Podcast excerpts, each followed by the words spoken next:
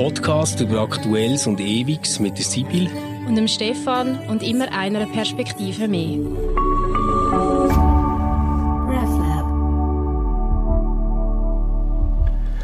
Hallo zusammen und herzlich willkommen zu Converse. Ähm, ja, Sibyl und ich hatten so viele Themen gehabt, wo wir gerne darüber geredet haben, aber im Moment geht das nicht. Es ist ein bisschen, ich glaube, vom Brecht ist das Gedicht, oder? Wo man nicht mehr über Bäume reden kann, ohne dass man sich verdächtig macht. Und ich glaube, es drängt sich einfach auf, wir müssen äh, fast über die Ukraine, über den Krieg äh, reden und das, was es mit uns macht, was es mit uns gedanklich macht. Ähm, Sibyl, wie, wie ist das bei dir? Du hast äh, ja sicher auch mitverfolgt, man redet von der Zeitenwende, alles wird plötzlich anders geframed, plötzlich ist Militär nicht mehr irgendwie das komische alte Vereinsgetümmel, sondern etwas, wo man irgendwie findet, hey, die sollte jetzt mal richtig Geld bekommen. hat, hat dich das auch schon erfasst oder lässt dich das kalt? Nein, ich glaube, kalt lässt einem in Bezug auf den Krieg gar nichts, keine einzige Diskussion ich merke so, dass ich irgendwie tausend Gedanken in, in meinem Kopf habe, äh, den Krieg betreffend und, und, und wie keine Ordnung drin bekomme.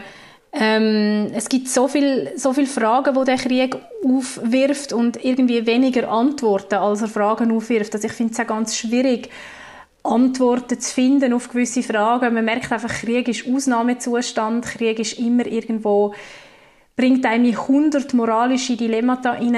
Ähm, ja, wo, und, und, und es ist einmal mehr etwas, wo einem in einen Zustand bringt, wo man eben einfach mit Fragen konfrontiert wird, auf die man nicht einfach so Antworten hat. Und das ist ja etwas, wo gerade unsere Generation nicht so gut kann damit umgehen weil wir sind doch eine Generation Stimmt. Google, die das Gefühl haben, ja, also wenn wir eine Frage haben, dann äh, geben wir die bei Google ein und dann gibt einem dann Google schon eine Antwort und Google gibt halt leider keine Antwort darauf, ob jetzt der Krieg ob jetzt das Aufrüsten richtig ist oder nicht. Also, dann kann man zwar ganz ja, viele ja. gescheite oder weniger gescheite Essays dazu lesen, aber letztendlich ähm, so die eigene Meinungsbildung, die ist und bleibt eine Herausforderung. Und weißt du, was für mich äh, äh jetzt als erstes irgendwo ähm, so über allem steht, also als erste Erkenntnis ist, Frieden ist einfach keine Selbstverständlichkeit. Und wir haben, voll. also ich bin aufgewachsen mit dem, mit dem, also mit wirklich mit dem Gefühl von Frieden ist selbstverständlich und das ist umso tragischer, wenn man denkt, dass wir ja doch auch mit Krieg konfrontiert worden sind, auch in Europa, wie zum Beispiel der Krieg in Ex-Jugoslawien, wo wir, da kann ich mich erinnern, damals auch Kinder hatten, die zu uns in die Schule gekommen sind, die vor dem Krieg geflüchtet ja. sind. Also wir haben das ganz direkt mitbekommen. Ja, okay. Und gleich habe ich zumindest damals als Kind, und ich glaube, das ist ganz vielen Leuten auch so gegangen, die erwachsen sind, sind damals, den Krieg nicht als so bedrohlich wahrgenommen, mhm. wie wir es jetzt wahrnehmen. Das mag damit zusammenhängen, dass dort nicht eine Atommacht involviert war, aber ich glaube, es geht gleich auch noch um, um anderes.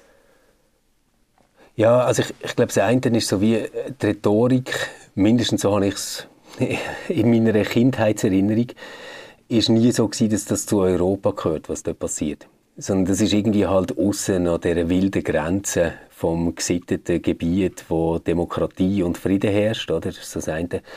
Und das andere ist auch keine von diesen involvierten Mächten hat irgendwie die Möglichkeit gehabt, jetzt auch noch gerade Österreich einzunehmen oder irgendwie so etwas, oder? Also es hat, es, es, es ist eine andere Bedrohungslage. Du hast vorher ein ganz wichtiges Stichwort gebracht, finde ich, wo ja, wo ich das Gefühl habe, dass es uns schon länger beschäftigt, aber jetzt vielleicht stärker als auch schon, das ist der Ausnahmezustand. Mir denkt, im Moment reiht sich einfach ein Ausnahmezustand an anderen. Also jetzt ohne die Phänomenwelle zu vergleichen inhaltlich, oder? Aber wir haben die Klimakrise gehabt, wo ähm, Leute von Extinction Rebellion oder von Fridays for Future haben gesagt, hey Leute, es ist im Fall 5 ab 12 und wir müssen jetzt wirklich, wirklich Massnahmen ergreifen, oder? Dann haben immer gesagt, ja, aber das ist so wirtschaftsschädigend und wir können gar nicht wirklich so ganz, aber wir probieren schon ein bisschen. Und nachher kommt Corona, plötzlich ist der ganze Flugverkehr lahm, oder alles ist anders, als man sich je hätte können denken. Es ist wieder ein Ausnahmezustand und äh, kaum ist irgendwie Corona so halb vorbei, ähm, sind wir einfach im nächsten Ausnahmezustand. und, und, und mir denkt so, jetzt gar nicht, weißt, dass dahinter ein Kalkül steht, wo irgendwie die Mächtigen von der Welt sagen, komm, wir machen jetzt Politik so, dass wir einfach immer einen Ausnahmezustand ausrufen. Aber verglichen mit den 15 Jahren vorher, wo ich irgendwie als denkender Mensch habe mitbekommen, ist das schon neu für mich. Mhm. Ja, das ist lustig, das habe ich gerade letzte mit einer Freundin besprochen, dass uns das vom Gefühl her auch so geht. Also wir befinden uns seit ein paar Jahren in einem dauernden Ausnahmezustand. Die Klimakrise übrigens ist natürlich nach wie vor da und verschärft sich immer mehr und verschärft sich, ja. also gerade auch, wenn wir jetzt von Aufrüstung reden, oder? Also die Rüstungsindustrie ist, ist, ist ganz schrecklich, ähm, was, mhm. was, was ihren Beitrag zu der Klimakrise ähm, betrifft. Und wir müssen eigentlich letztendlich alles unter, unter wie soll ich sagen, unter dem anschauen, dass wir uns in einer globalen Klimakrise befinden, weil das wird auch alle Konflikte nochmal massiv verschärfen. Also wir laufen... Das glaube ich auch.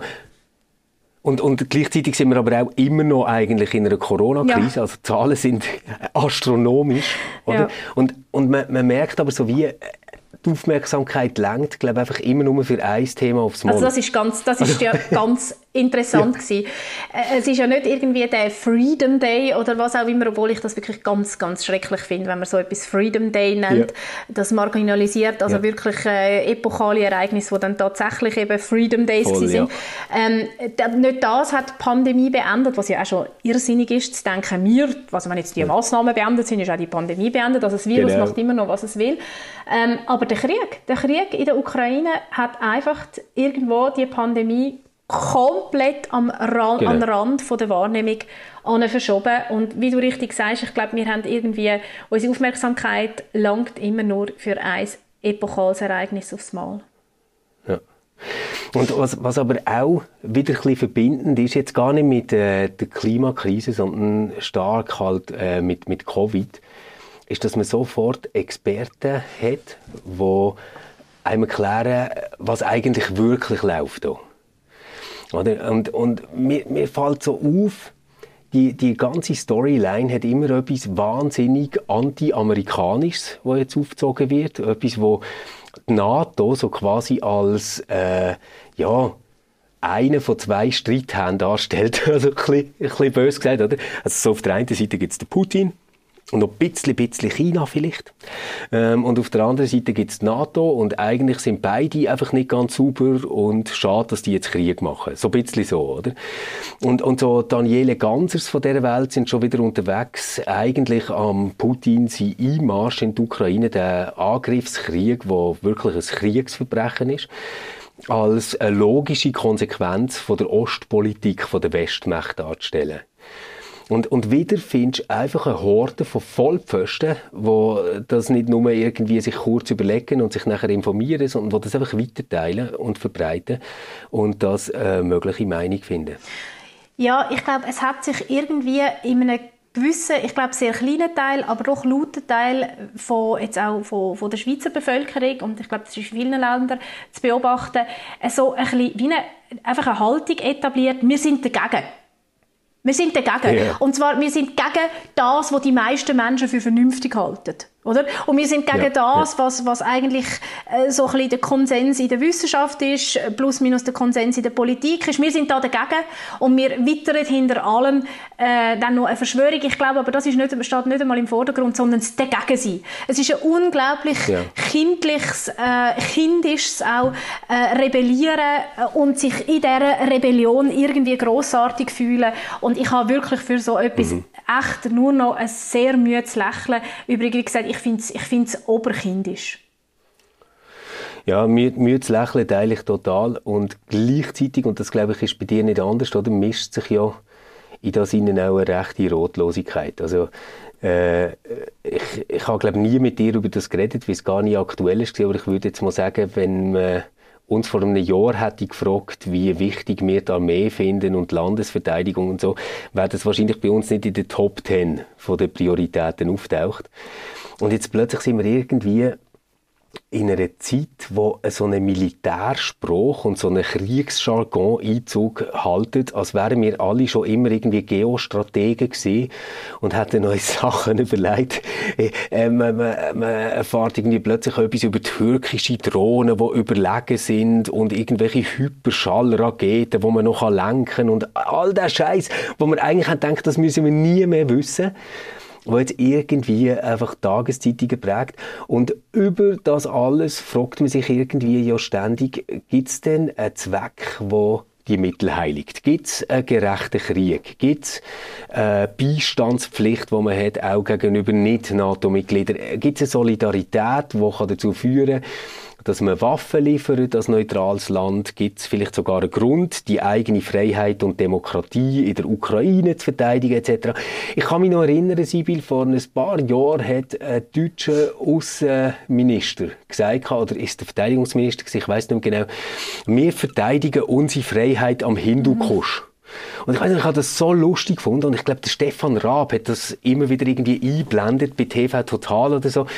Und, und ich habe wirklich so gefunden, wie absurd ist denn das, wenn jetzt eine Politikerin oder ein Politiker würde sagen, wir verteidigen unsere Freiheit in der Ukraine, wäre im Fall nicht so sicher, ob das nicht einfach stimmt und ob ich nicht einfach würde sagen, jawohl. Mhm. Ja, weißt, das sind jetzt eben die grossen Fragen, oder? auf die es nicht keine, oder zumindest für mich keine einfache ähm, Antworten gibt. Ich glaube, grundsätzlich äh, muss man festhalten, Krieg ist immer schrecklich. Krieg, Krieg ist mhm. immer komplett ungerecht. Krieg führt, und das finde ich wirklich äh, eigentlich neben dem natürlich, dass es einfach zu, zu unermesslichem Leid führt, zu Tod führt, zu Trauer führt, führt halt Krieg immer zu, zu Trauma. Und zwar über Generationen ja. hinweg. Also da haben wir genug Beispiele. Ähm, ein Krieg traumatisiert und, ein, und, das Trauma ist mit dem Ende des Krieges nicht beendet, sondern das wird von Generation ja. zu Generation weitergegeben. Ich glaube, es braucht etwa drei Generationen, bis so ein Kriegstrauma einigermaßen überwunden ist. Wenn man heute noch die ganzen Erkenntnisse aus der Epigenetik dazu zieht, oder, dann wird es wirklich mhm. ganz schwierig, wie lange das äh, noch weiter wirkt. Und darum gilt es eigentlich auch in jedem Fall, wenn irgendwie möglich, Krieg zu vermeiden. Ähm, ich, ich glaube, das muss man wirklich äh, sich einfach bewusst sein. Also, dass man irgendwie sagt, äh, ja, und, und, und ähm, der, weißt, also das Heroitum, das jetzt teilweise aufbeschworen wird, ähm, das, das sehe ich sehr kritisch, wirklich, weil das versucht, mhm. innerhalb von, von etwas ganz Schrecklichem noch irgendwie etwas Gutes zu sehen. Und das gibt es für mich einfach nicht. Oder mhm. auch so einen finde ich mhm. ziemlich kruden Patriotismus. Also ich bin der Meinung, es, es lohnt sich nie für ein Land zu sterben. Nie. Natürlich äh, ist es, haben wir alles Recht, uns selber zu verteidigen und mit dem Land, für das man bereit ist zu sterben, meint man ja eine Existenz, wo man sich aufgebaut hat und äh, ein Ort, wo man die mhm. ist und ähm, all diese Sachen. Aber so der, der unreflektierte Patriotismus, den sehe ich als sehr, sehr das finde ich auch wirklich gefährlich. Ich finde es auch ja. falsch, ein Geschlecht äh, zu verpflichten, müssen zu kämpfen. Ich finde, wir alle sollten das Recht und die Freiheit haben, einer kriegerischen Auseinandersetzung aus dem Weg zu gehen. Und ähm, ich finde das auch für, für für die Männlichkeit oder für das Bild von, von Männern ähm, schwierig, wenn man sagt, die werden qua Geschlecht verpflichtet, müssen zu kämpfen. Ähm, das sind alles so Sachen, wo jetzt der Krieg eigentlich über Jahrzehnte lang ähm, erkämpfte Errungenschaften innerhalb also fast über Nacht wieder, wieder zerschlägt, oder? Also es gibt wieder so ein gewisses Männlichkeitsideal, mhm. ähm, es gibt wieder einen gewissen Patriotismus, es gibt eine gewisse Rechtfertigung für Krieg, es gibt eine Rechtfertigung für Aufrüstung und all das sehe ich vor dem Hintergrund von dem, dass Krieg das ist, was wir in jedem Fall vermeiden müssen, einfach ungeheuer kritisch. Ja, ich kann, ich kann die äh, Grundintuition wirklich mega gut verstehen. Ich, ich frage mich einfach, ob es wirklich so neu ist. Also so in meinem Weltbild sieht es im Moment ein bisschen so aus und ich, ich weiß, dass ich viel zu wenig Ahnung habe, gell, um das jetzt irgendwie beantworten oder wirklich ernsthaft zu vertreten. Aber ich glaube einfach, wir haben jahrzehntelang ähm, von einer Sicherheit gelebt, wo wir mit dem gekauft haben, dass eigentlich die USA eine absolut hochgerüstete, schlagfähige Armee hat und wir ein gutes Verhältnis haben zu den USA. Und äh, wo dann mal der Trump, der wirklich ein Clown war, hat gesagt, er erwarte mehr Solidarität und mehr Zahlungen etc. von den NATO-Mitgliedsländern, haben wir ja wirklich in Deutschland gelacht. Also, als er gesagt hat, 2% vom BIP, äh, hat man wirklich gelacht in Deutschland, im Bundestag. Und er hat gesagt, geht's noch, Mann. Wir, wir, sind einfach ein ziemlich wohlständiges Land, sicher nicht 2% für so einen Scheiß, oder? Äh, jetzt ist es genau das, was man anstrebt. Und ich glaube, das hängt damit zusammen, dass man irgendwie einsieht, dass wir unsere Sicherheit eigentlich der kasernierte Gewaltmittel von äh, der US-amerikanischen Armee verdanken, zum einem rechten Teil. Weil, weil auch die Leute, die jetzt sagen, ah, man sollte jetzt ändern, irgendwie deeskalieren und irgendwelche Friedensgespräche führen, können das ernsthaft ja nur darum sagen, weil sie wissen, dass es rote Linien gibt, die nicht sie müssen verteidigen sondern das werden dann die Amerikaner schon machen. Also warum fällt der Putin sicher nicht in Polen ein? Es liegt ja nicht daran, dass wir irgendwie einen gewaltfreien Kommunikationskurs gemacht haben, oder?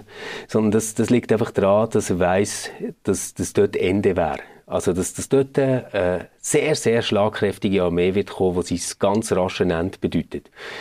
Und wenn man nachher schaut, wer in der Armee kämpft für die USA, man kann auch sagen, es sind sinnlose Kriege und alles, es ist alles geschenkt.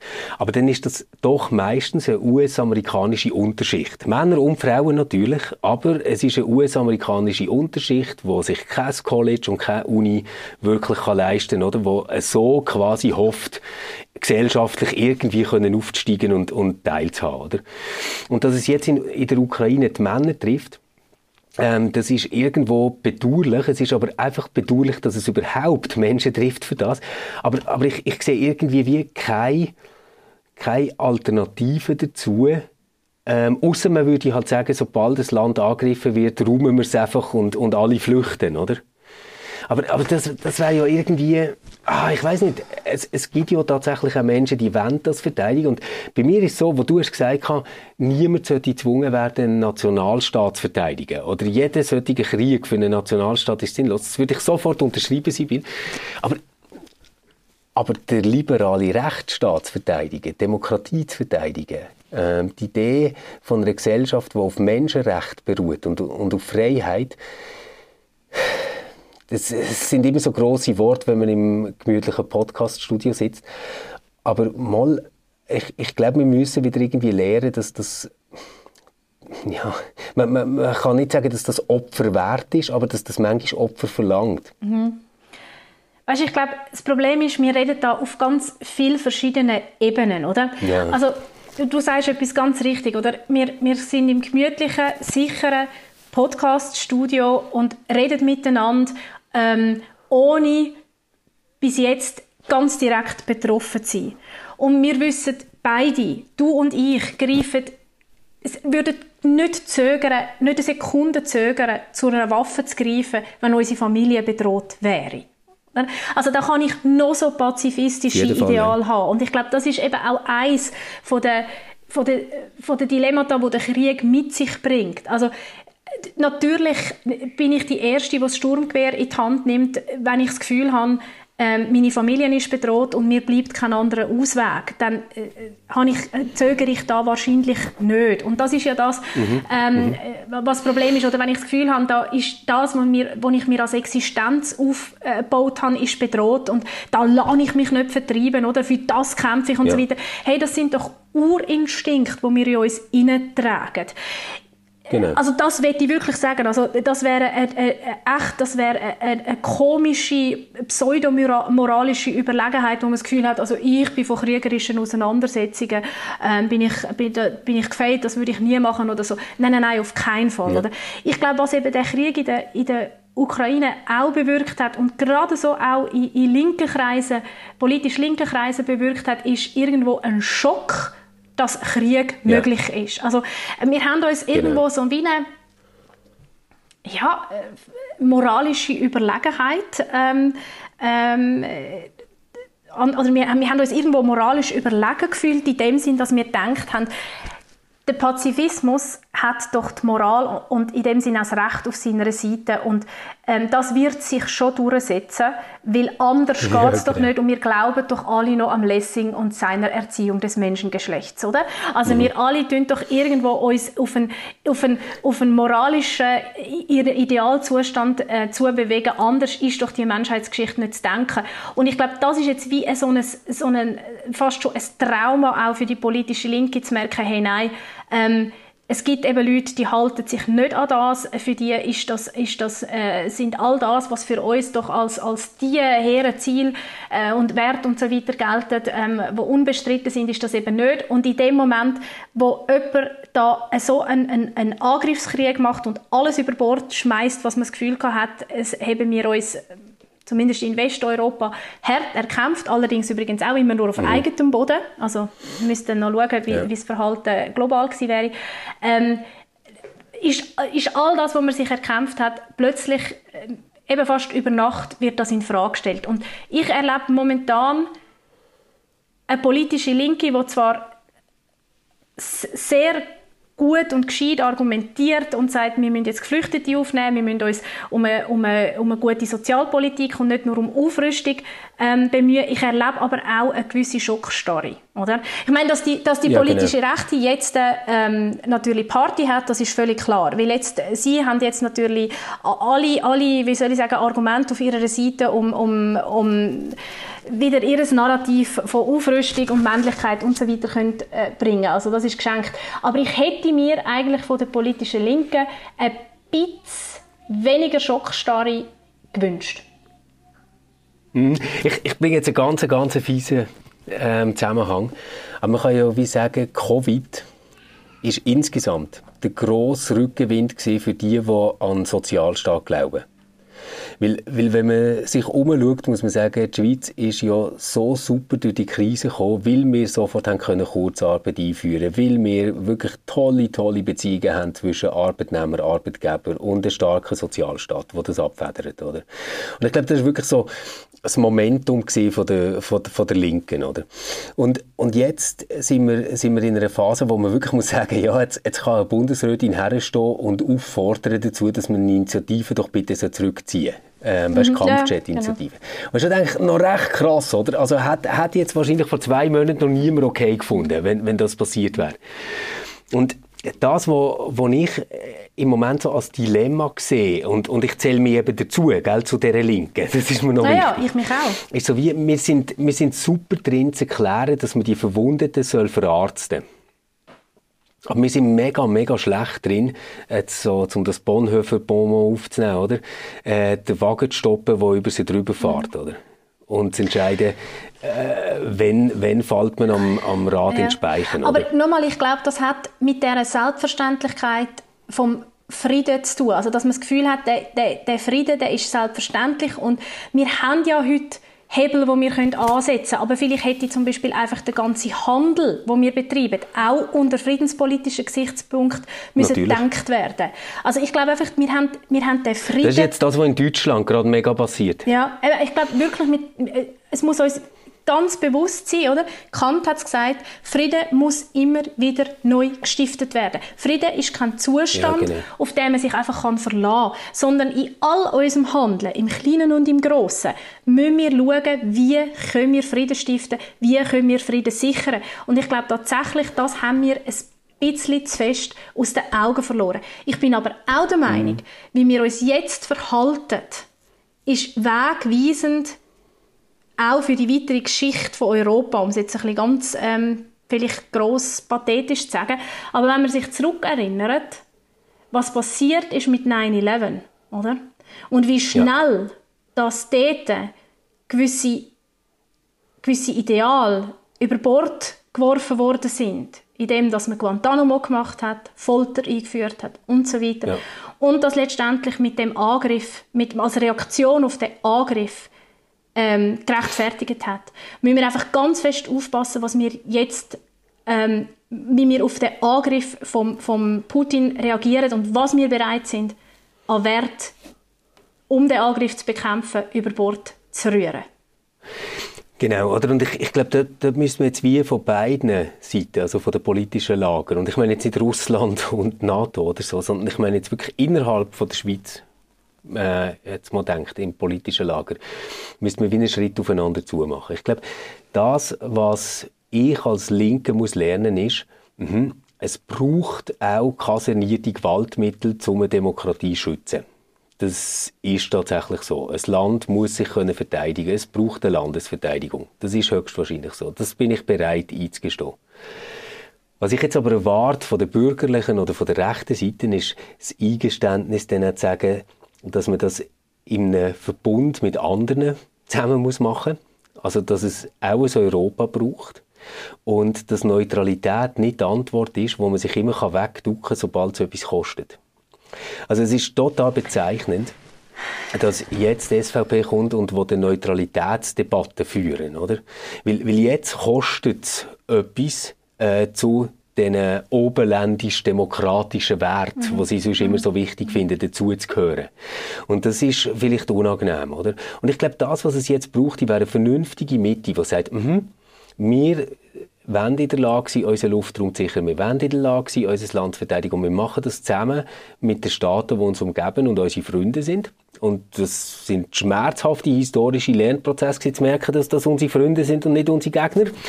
Ähm, aber aber ähm, wir äh, sehen dafür auch ein, dass die EU dass Handelsbeziehungen und dass eine gewisse Ethik in dem Sinne und eine Langfristigkeit einfach unerlässlich sind. Also ich gehe bei ganz vielem mit, was du gesagt hast und bei, bei Aber nein, nicht, weil, nein, ja. bei gewissen und weißt, Schau jetzt, vielleicht bin ich jetzt gerade ein Paradebeispiel von, von jemandem, der nicht bereit ist, aufgrund von der Realpolitik gewisse Ideale aufzugeben, oder? Und, und wahrscheinlich ja. wird mich am Schluss ähm, nochmal, Krieg tut als erstes die Moral ähm, also yeah. irgendwo abschaffen, oder? Aber ich bin noch nicht, noch ja. nicht bereit, irgendwie die Ideal aufzugeben. Ich behaupte immer noch, es könnte einen, einen pazifistischen Weg geben, wenn man das Friedensstiften in allen Belangen und als Staatenverbund ernst meint und sagt, unser oberstes Ziel, unser oberstes Ziel muss sein, kein Krieg. Kein Krieg vor dem Hintergrund von dem, dass wir alle wissen, dass es beim Krieg immer nur Verliererinnen und Verlierer gibt, dass es Traumata gibt, wo über Generationen anwirken, wo letztendlich jeder Staat schwächt, wo letztendlich jede Wirtschaft schwächt, wo, wo, wo letztendlich das Miteinander schwächt und der ganze politische und gesellschaftliche Diskurs, den wir immer wieder führen müssen, all das wird durch den Krieg geschwächt. Und darum muss es für uns als, als Europa, als, als Staatenverbund das oberste Ziel sein, wir müssen Frieden haben. Und der Frieden nochmal, die Friedens, also ganz viel äh, Aspekte vom konkreten politischen Miteinander müssen unter friedenspolitischen Gesichtspunkt denkt, wieder, wieder neu denkt werden. Und das wäre mir so viel wichtiger als Aufrüstung. Ähm, ah. Sibyl, ich, ich, bin, ich bin doch voll bei dir, wenn es darum geht, dass das wichtig ist und dass wir das machen müssen. Wirklich total. Und da gibt es kein Aber. Ich glaube, das Spiel funktioniert nur, wenn wir jemanden haben, der für einen Rahmen garantiert. Also, jetzt wirklich ein blödes Beispiel, aber ich meine es total ernst. Wir haben eine Kita. Und in dieser Kita sagt man den Kindern, es wird nicht geschlagen. Und jetzt hast du einfach irgendwie der aggressive ähm, Vladimir dort. Und der schlägt einfach ab und zu gerne um ein Kind ins Gesicht, weil er das irgendwie so gelernt hat. Und ähm, dann kannst du immer noch sagen, nein, wir hauen nicht zurück, aber es braucht dann einen Kita-Leiter oder eine Kita-Leiterin, die interveniert und etwas machen kann und die eine Grenze setzt. Und wenn du das nicht hast, dann verhaut ein kleiner Vladimir einfach alle. Und das ist eben auch nicht geil. Das glaube ich eben nicht. Das heisst nicht, das nicht, dass man keine 9 Teilritual und das ganze Zeug auch soll machen soll. Mhm. Aber ich glaube, am Schluss am Schluss können wir uns den Pazifismus nur leisten und, ich, und wir sollten uns leisten, wenn wir so etwas haben wie starke militärische Mächte, die so etwas wie einen Putin können stoppen Das glaube ich in dieser globalisierten Welt, in der wir heute leben, nicht. Ich glaube, wir haben andere okay. Mittel, wir haben andere Hebel, die wir können ansetzen können, als die militärische Drohkulisse. Ich glaube das wirklich. Ich glaube, ja. es kann zum Beispiel gerade mit dem Handel, das sieht man jetzt ja auch, haben wir, und wir hätten einfach das vorher schon müssen, wir hätten, nochmal, ich wiederhole mich, wir hätten müssen friedenspolitische Überlegungen viel mehr in die Handelsbeziehungen mit einbeziehen. Und ich glaube, dann wäre mhm. das ist das fast wirksamer, also zum, bei deinem Beispiel mit der Kita bleiben, wenn alle anderen Kita-Kinder sagen, wir schliessen dich aus, wenn du das machst, oder? Ähm, absolut, mhm. wir, oder wir, wir wie soll ich sagen, es ist, es, der, der, Vergleich hinkt eben ein bisschen, auch wenn er natürlich ähm, anschaulich ist. Aber wenn du irgendwo sagst, eben, wir, wir verschliessen dich aus, wir verschliessen dich von der Versorgung aus, wir geben dir nichts mehr, du kommst nichts mehr vom Znüni ab über, oder was auch immer, ähm, ich glaube, dann ist irgendwann das Schlagen einfach nicht mehr so toll. Jetzt kannst du natürlich sagen, ja gut, dann, dann, dann erschlägt er sich einfach den Znüni, oder? Also dann, dann haut er einfach ja. am nächsten... Ja, er nimmt dir einfach das ja, weg, Mann.